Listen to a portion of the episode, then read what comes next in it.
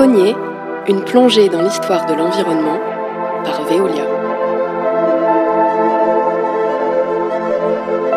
Bonjour à toutes et à tous et bienvenue dans Pionnier, le podcast qui remonte le cours de l'histoire de l'environnement.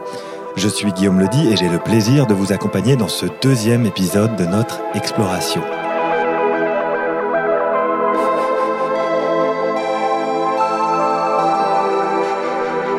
Alors, après avoir balayé l'histoire de la construction des réseaux d'eau au 19e siècle avec Christelle Peson, on va s'intéresser à la façon dont tout ceci s'organise sur le terrain. Parce que de la source d'une rivière à votre robinet, ce sont de multiples acteurs publics et privés qui interviennent, chacun à leur niveau, pour acheminer et traiter l'eau et développer et entretenir les réseaux. Et ce, sur l'ensemble, évidemment, du territoire français. C'est d'ailleurs ce qui a retenu l'attention de l'historien de l'environnement Grégory Kennett, qui nous a fait l'honneur de nous accompagner dans la création de ce podcast, du site web et du livre qui le complète. Et pour lui, le défi, c'était d'adapter la distribution de l'eau aux particularités de chaque territoire. Pour bien comprendre la nouvelle organisation euh, physique et juridique du territoire qui se met en, place lorsque l'on surgissent des entreprises de services de l'eau, qui distribue l'eau directement aux particuliers et aux logements, il faut revenir un petit peu en arrière, dans le modèle qui prévaut avant la Révolution française. Ce modèle était celui euh, de la queue du Cromin, c'est-à-dire que l'on fait une ligne droite et à partir de là, on dessert euh, des endroits qui sont privilégiés, qui sont essentiellement, euh, d'une part, les fonctions qui sont liées à la cour, à la monarchie, les jardins, les parcs, les châteaux, et d'autre part, les endroits stratégiques de la ville, c'est-à-dire des fontaines publiques en nombre euh, réduit.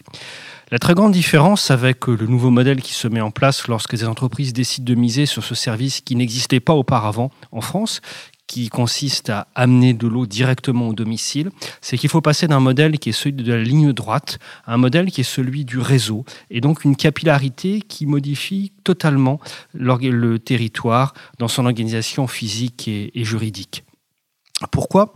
Eh bien parce que euh, le premier modèle, le modèle d'Ancien Régime, était un modèle euh, fondé sur la distinction et les inégalités, c'est-à-dire que seules quelques personnes avaient le droit de se brancher directement par un privilège à cet euh, aqueduc. Et dans la ville elle-même, seules certaines parties avec une dimension monumentale et une mise en scène de l'espace urbain étaient, étaient desservies.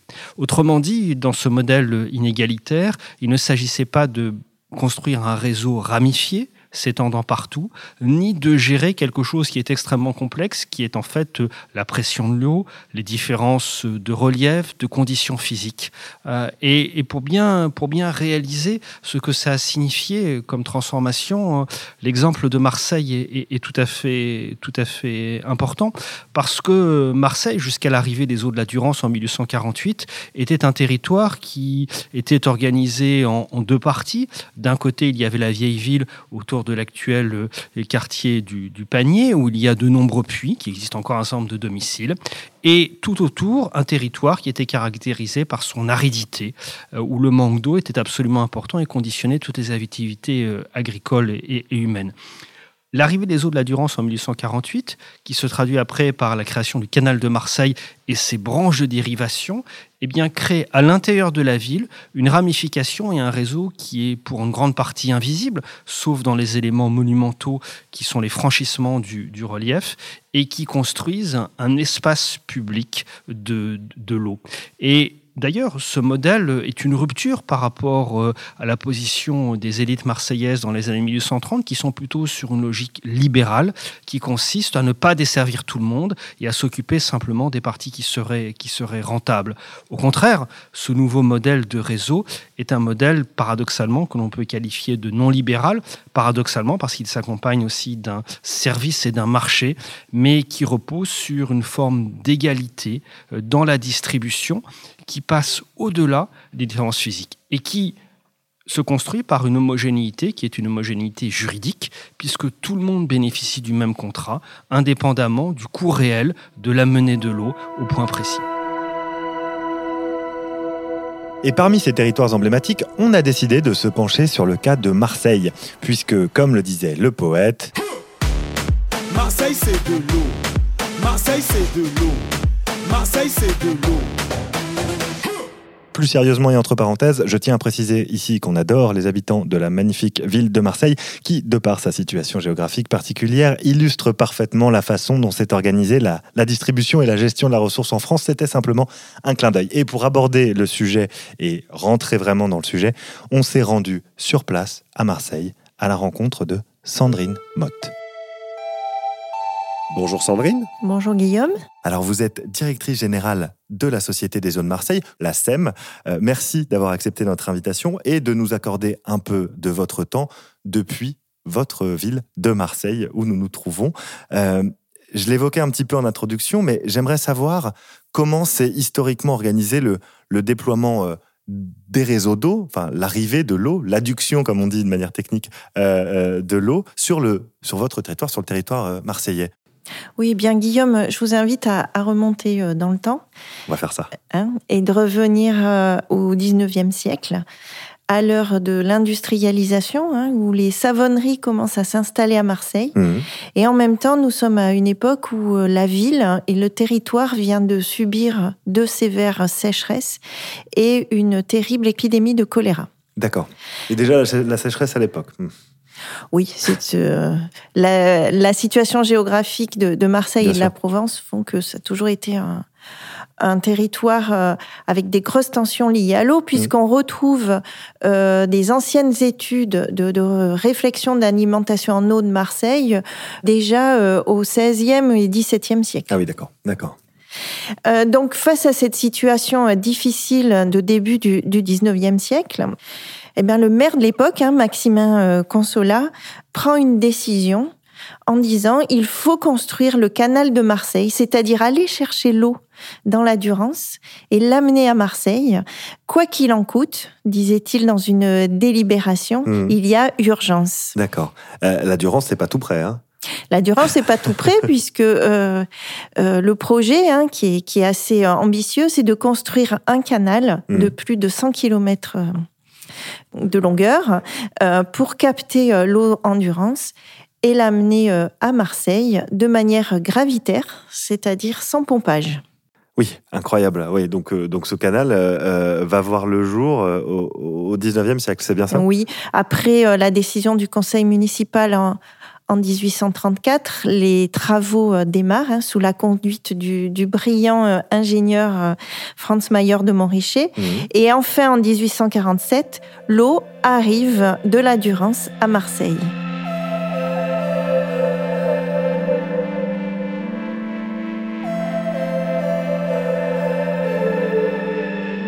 Alors, la construction de ce canal a représenté un effort, me disiez-vous, notamment un effort financier considérable, puisque chaque année pendant 15 ans, c'est l'équivalent du budget annuel de la ville qui a été mobilisé pour le construire. Et il me semble qu'encore aujourd'hui, hein, on célèbre euh, l'arrivée de l'eau à Marseille, euh, on le célèbre monumentalement. Oui, puisqu'il y a euh, un grand bâtiment, un monument qui a été euh, édifié à Marseille, euh, le Palais Longchamp, pour célébrer l'arrivée des, eaux de la Durance euh, dans la ville. Alors on encourage celles et ceux qui ne connaissent pas bien Marseille ou qui ne connaissent pas cette partie de la ville à, s'y rendre parce qu'effectivement c'est euh, comme on, le dit, hein, elle porte bien son nom. Il y a une fontaine monumentale qui euh, donc euh, euh, célèbre euh, cette arrivée des, eaux de Marseille. Comme quoi hein, euh, le rapport à, l'eau et à l'arrivée de l'eau dans notre histoire est encore très très très très présent et il est présent aussi euh, euh, pour vous dans votre activité euh, dans votre activité puisque une fois que, l'eau arrive, il faut bien la gérer et gérer les réseaux d'eau qui vont euh, euh, faire en sorte que cette eau puisse euh, arriver jusqu'aux aux particuliers, jusqu'à tous les foyers finalement. Oui, c'est euh, tout le travail et la mission au quotidien hein, de la Société des eaux de Marseille. Faire en sorte qu'on assure cette fameuse continuité de service. Mhm. C'est que, euh, quoi qu'il se passe, hein, euh, quoi qu'il arrive, comment on est en capacité d'apporter au robinet hein, des, des Marseillaises et des Marseillais de l'eau en quantité suffisante et qualité irréprochable. Évidemment. Alors vous avez vous avez mentionné les, les ce, ce- ce canal. Euh, que je comprenne bien, est-ce qu'il y a quand même eu des, des- des difficultés spécifiques en plus de ça euh, pour les, les- les ingénieurs pour euh, apporter l'eau à, à l'ensemble de la ville en termes de, de réseau notamment? Oui, si on, si on regarde ce qui s'est passé dans l'histoire, donc je vous disais, euh, 1847, l'eau de la Durance arrive à Marseille.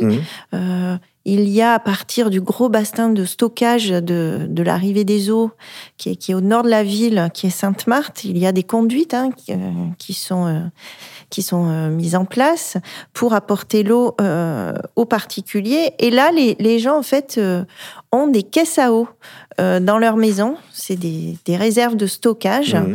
bah, pour l'utilisation quotidienne.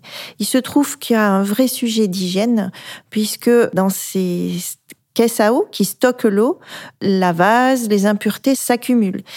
Et, on voit qu'à l'époque, les, les, hygiénistes euh, lancent un cri d'alarme qui déclenche du coup une prise de conscience puisqu'il y a des, des morts hein, euh, liées à ce problème d'hygiène. Et on commence à construire euh, le réseau d'alimentation en eau potable qui est destiné à la consommation euh, urbaine. Alors, c'est des travaux qui démarrent au début du XXe siècle. Okay. Hein, et en 1920, je crois, le gros bassin de Sainte-Marthe est équipé d'une station de filtration où on commence à, à apporter de la technologie euh, pour la qualité de l'eau.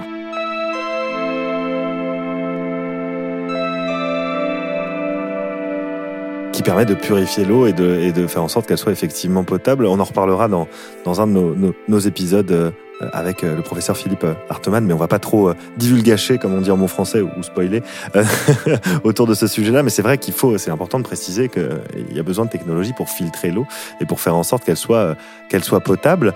Euh, tout ça s'organise, tout ça se construit de manière. vous avez mentionné le, conseil municipal, donc les, politiques doivent intervenir, les ingénieurs, etc. Tous ces gens, il faut les réunir. La Société des eaux de Marseille, donc elle, elle, elle naît en quelle année d'ailleurs, puisqu'on l'a, on l'a pas mentionné. Alors, euh, la Société des eaux de Marseille naît en 10, 1943. Ouais. Et d'ailleurs, va fêter euh, cette année ses, ses 80 ans. Et bon anniversaire à la SEM, du coup, mais 1943, c'est une date un peu particulière de l'histoire de France. Pourquoi donc euh, la société se crée à, à cette date-là? Déjà, entre euh, l'arrivée du canal à Marseille en 1847 et 100 ans plus tard, hein, mmh. une petite centaine d'années plus tard, déjà on observe, et ce qui est toujours en lien avec euh, l'eau, la présence de l'eau, euh, le territoire se développe, euh, les industries arrivent mmh. et la population progresse fortement. Puisque rapidement, hein, sur cette période, la population passe de 200 000 habitants à 650 000 habitants. Donc on voit bien un triplement, ce qui est significatif. Oui, c'est pas rien, oui. et donc, accompagner aussi le développement euh, du réseau d'alimentation en eau est complexe face à la croissance de cette euh, population. Et en 1938, Marseille vit un événement terrible. Mmh. C'est le fameux incendie des Nouvelles Galeries. Un incendie se déclare sur la Canebière, hein, l'avenue tant célèbre de Marseille. Absolument. Euh, et les pompiers arrivent, mais malheureusement, l'eau n'est pas dans les tuyaux. Aïe, aïe. Et cet incendie fait une centaine de morts. Le maire est immédiatement limogé. Mmh. La ville est mise sous tutelle et il est demandé euh, de créer une société d'études pour euh, bah, faire un état des lieux de la conception hein, du système hydraulique aussi et de voir les, les solutions apportées. En parallèle, euh, une décision est prise également, c'est la création du, bataillon des marins pompiers, qui existe toujours à Marseille. Donc à l'époque, euh, la Compagnie Générale des Eaux et, et, la Lyonnaise des Eaux se mettent ensemble pour, euh, pour travailler à cette étude. Et en 1943, cette société d'études qui est créée devient la Société des eaux de Marseille, tout simplement parce que face à la situation et à l'urgence et aux conclusions de l'étude, mmh. il est évident qu'il faut confier la gestion du service public de l'eau potable à un professionnel.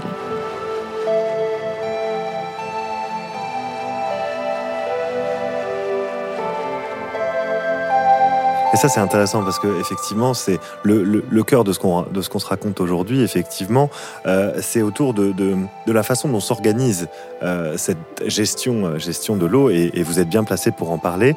Ce que ce que j'aimerais que vous, vous, expliquiez, si vous le pouvez, à nos auditrices et à nos auditeurs, c'est c'est justement ce, modèle. Parfois, on parle même de modèle français de l'eau. Alors, on reviendra dessus plus tard sur ses spécificités, mais mais il est construit sur la base de ce qu'on appelle une délégation de service public qui veut dire que les acteurs que vous avez mentionnés tout à l'heure, Compagnie Générale des Eaux, Lyonnaise des Eaux, euh, pourquoi, ce, comment, comment ça se fait que ce soit eux qui gèrent euh, l'eau? Alors, la, la délégation de, de service public, c'est avant tout une notion juridique. hein. Mhm. Donc, vous parliez d'un contrat ou une euh, collectivité.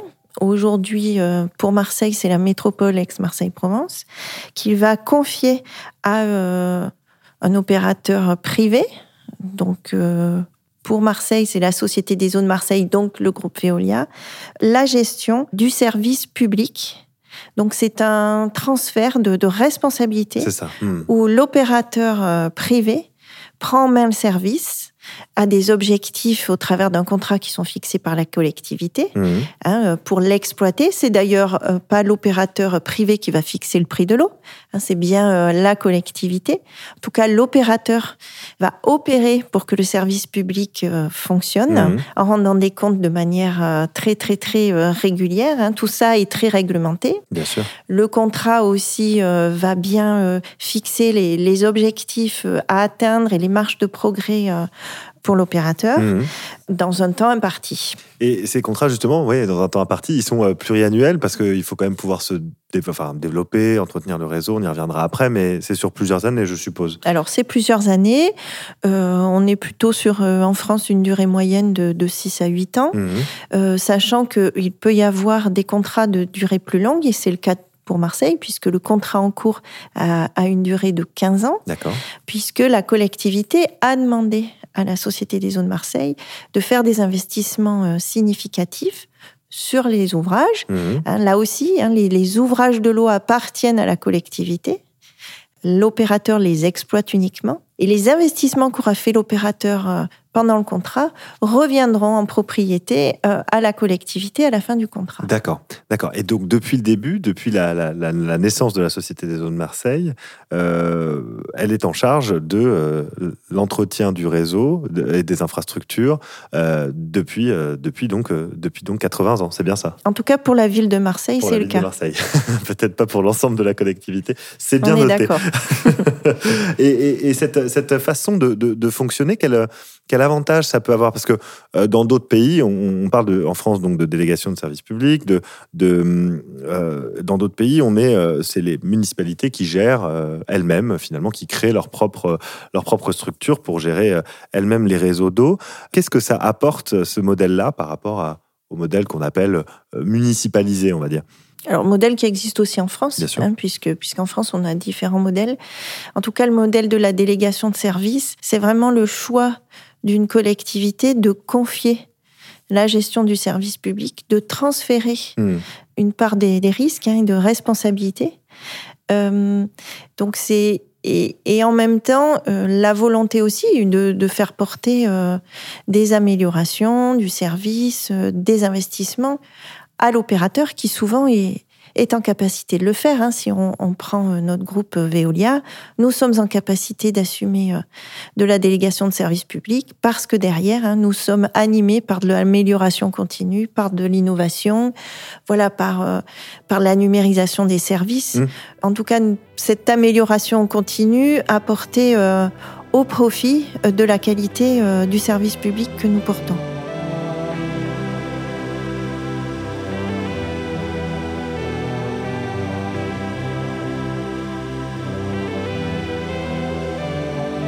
Vous mentionnez euh, Veolia, ça tombe bien puisque effectivement euh, la Société des eaux de Marseille euh, fait partie du groupe Veolia et pourtant c'est pas forcément la vision qu'en ont les Marseillaises et les Marseillais. C'est-à-dire que vous êtes ancré dans le territoire depuis depuis euh, 80 ans maintenant.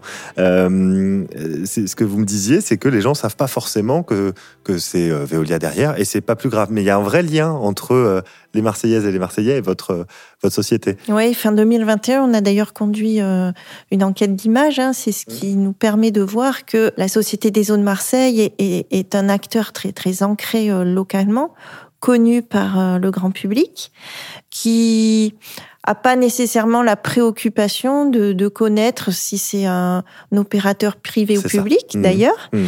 et euh, son appartenance ou pas au groupe. Ouais, et c'est intéressant d'avoir cette, euh, cette, euh, cette vision effectivement et ce, ce, ce finalement ce lien fort que l'on que l'on constitue et que l'on constitue aussi par euh, des choses qui sont moins visibles que euh, par exemple euh, des, des camions ou des infrastructures avec votre nom dessus. c'est l'entretien du réseau et l'entretien des infrastructures. Et ça, la maintenance, c'est quelque chose de quand même fondamental pour vous. Et j'aimerais que que vous expliquiez aux auditrices et aux auditeurs comment on fait pour maintenir un réseau d'eau et faire en sorte que il euh, n'y ait pas de canalisation euh, qui explose à à chaque grand froid, par exemple. Alors, il y, a plusieurs moyens. Hein. Il y, a, y, a, la maintenance et la gestion euh, régulière au quotidien. Hein. Mmh. Et puis, par exemple, la recherche de fuite, tous les travaux liés à l'hydraulique hein, qu'on va conduire au quotidien. Il y a aussi l'enjeu du renouvellement des canalisations et de l'entretien de, de ce réseau. Mmh. Et là, la plupart du temps, c'est bien dans le contrat de délégation de service public que euh, la collectivité va, va montrer son ambition sur ce sujet. Euh, pour Marseille, on a un contrat euh, en cours très ambitieux, puisque la collectivité nous demande de renouveler à peu près 1% du réseau du linéaire par an. Ça peut paraître très faible, hein, et en même temps, c'est c'est 1%, c'est déjà une fourchette haute et recommandée pour avoir un, un réseau euh, efficace et, et, avoir derrière un bon rendement de réseau, où mmh. on va limiter les, les pertes hein, euh, d'eau oui, c'est ça, L'objectif de l'entretien, c'est c'est que qu'il y ait le moins de pertes possible aussi, évidemment. Ça, ça rejoint cette. Donc en kilomètres de réseau, ce 1%, c'est 32 kilomètres par an, puisqu'on a un, un, linéaire de réseau d'eau potable euh, sur Marseille de plus de 3000 kilomètres. Et je suppose qu'effectivement, ouais, ça fait, oui, mais on se rend bien compte, enfin, on peut se rendre compte quand on voit euh, euh, simplement la façon dont, euh, le nombre de gens nécessaires pour aller chercher une canalisation et l'entretenir, si, si, si c'est nécessaire, la remplacer, etc. On peut se le figurer quand on voit des travaux comme ça dans nos rues et on se demande ce que, on se demande bien ce que, ce que les gens font. c'est vrai que 1%, ça paraît, euh, ça paraît peu, mais en fait, c'est plutôt, euh, c'est plutôt pas mal. Sachant euh, qu'il y a tout un travail hein, de la part de nos, de nos équipes sur comment on définit le 1% le plus pertinent possible. Donc là, il y, a des, il y a des modèles, il y a des études, il y a, voilà, qui font qu'on va cibler les, les, morceaux de canalisation où on pense qu'il est urgent de les renouveler pour éviter des, des casses et assurer un bon rendement de réseau.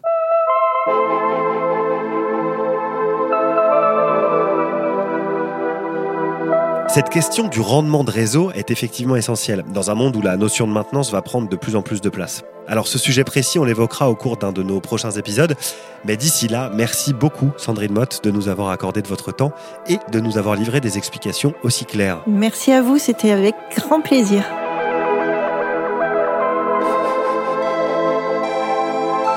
Dans le prochain épisode, direction Nice, où on s'intéressera plus précisément à la question du traitement de l'eau. On va évoquer les origines du procédé et quelques détails techniques. Et puis, on discutera de la notion de mesure de la qualité de l'eau pour tenter de tout comprendre au degré de pureté de la ressource que nous buvons. Je veux pas trop spoiler, mais ça va être passionnant.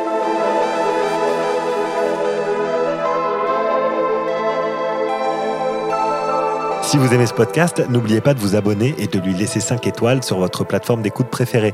Retrouvez la série de podcasts et bien d'autres contenus sur l'histoire de l'eau, des déchets et de l'énergie sur pionnier.veolia.com.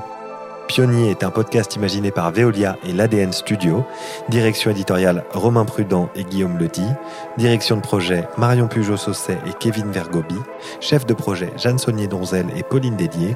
Chargée de production Amandine Viande.